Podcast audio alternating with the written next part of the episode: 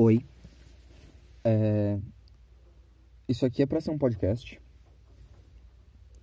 Não sei se vai ser muito bom, porque eu sou um moleque de 14 anos, entediado, no meio de uma quarentena, que precisa se entreter com alguma coisa. Então eu resolvi fazer um podcast inspirado pelo Bruno Val, Bruniverso, que tem o Solocast. E. É, não tenho muita coisa para falar, não. Eu sou só um moleque de 14 anos. Talvez eu tenha alguma coisa para falar, sendo um moleque de 14 anos. Mas. Sei lá, todo mundo só tem na cabeça que eu sou novo demais pra ter qualquer opinião relevante. E talvez de fato seja novo demais para ter qualquer opinião relevante. Mas eu acho que deveria ser levado em conta, sabe? Pelo menos pra entender como que as pessoas pensam como as pessoas pensam na adolescência e como isso vai mudando com o tempo.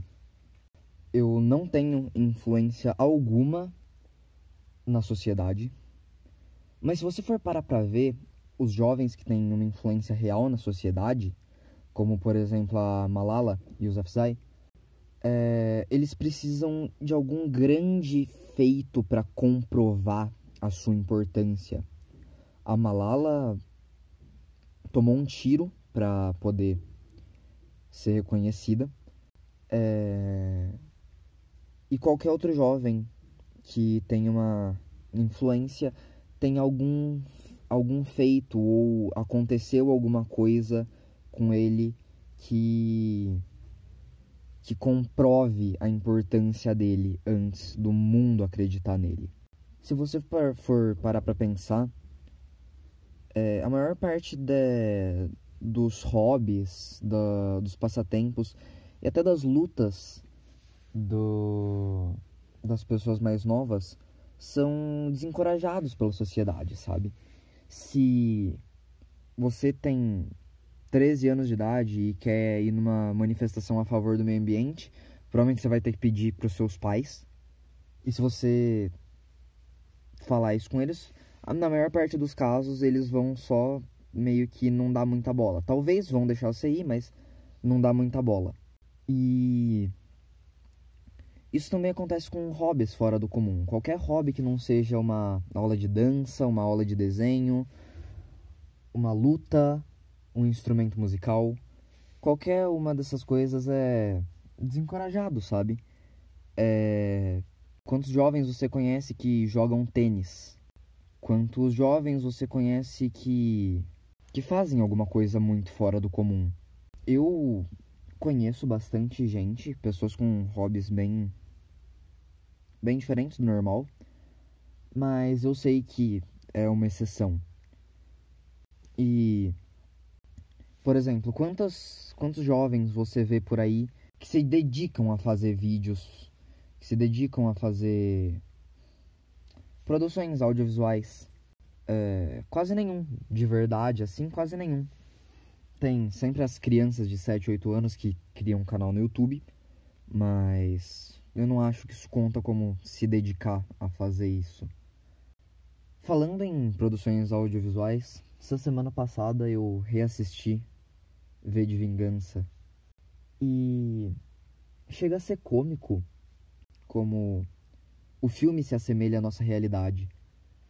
Com um governo que flerta com o fascismo e com a população se juntando contra esse governo. E uma das cenas mais impactantes do filme, na minha opinião, se você não viu, tem um spoiler aí, pula 15 segundos. Mas se você viu, você lembra da cena das pessoas indo para as ruas com a máscara do Guy Fawkes. E isso representa a queda do governo. Atualmente, único, os únicos meios de protesto que a gente tem são as redes sociais. E eu não acho que seja um método de, de protesto muito relevante Afinal, você pode bloquear as pessoas nas redes sociais. Você não pode bloquear as pessoas gritando na frente da câmera. As redes sociais também são um problema na sociedade atual, porque as pessoas pararam de se importar com as coisas que realmente importam e atualmente qualquer pessoa é cancelada no Twitter por qualquer coisa. E não dão nenhum direito a, justificativa para ela. Outro ponto que eu acho muito muito ruim das redes sociais são as fancams. Não sei como é que fala. Se eu tô falando errado eu também não me importo. Mas cara, não é porque as pessoas têm um ídolo que spamar a imagem desse ídolo por aí, às vezes em posts extremamente sérios, é, é algo razoável, sabe? É, eu acho isso bem tóxico. É, é o, o literalmente spam. Mas as redes sociais nos aproximaram muito, né? Principalmente durante essa quarentena. É basicamente o maior passatempo de todo e todas as pessoas. É ficar nas redes sociais fazendo absolutamente nada e procrastinando. Assim como o streaming de música, de vídeo, que cresceu muito nos últimos 15 anos. Isso é impressionante, porque no, na minha realidade, que é de alguém de classe média, é muito raro você conhecer alguém que não tenha Netflix que não tenha Spotify ou Deezer. E há 15 anos atrás, isso nem existia, sabe? Há 15 anos atrás as pessoas estavam baixando música pra pôr num MP3.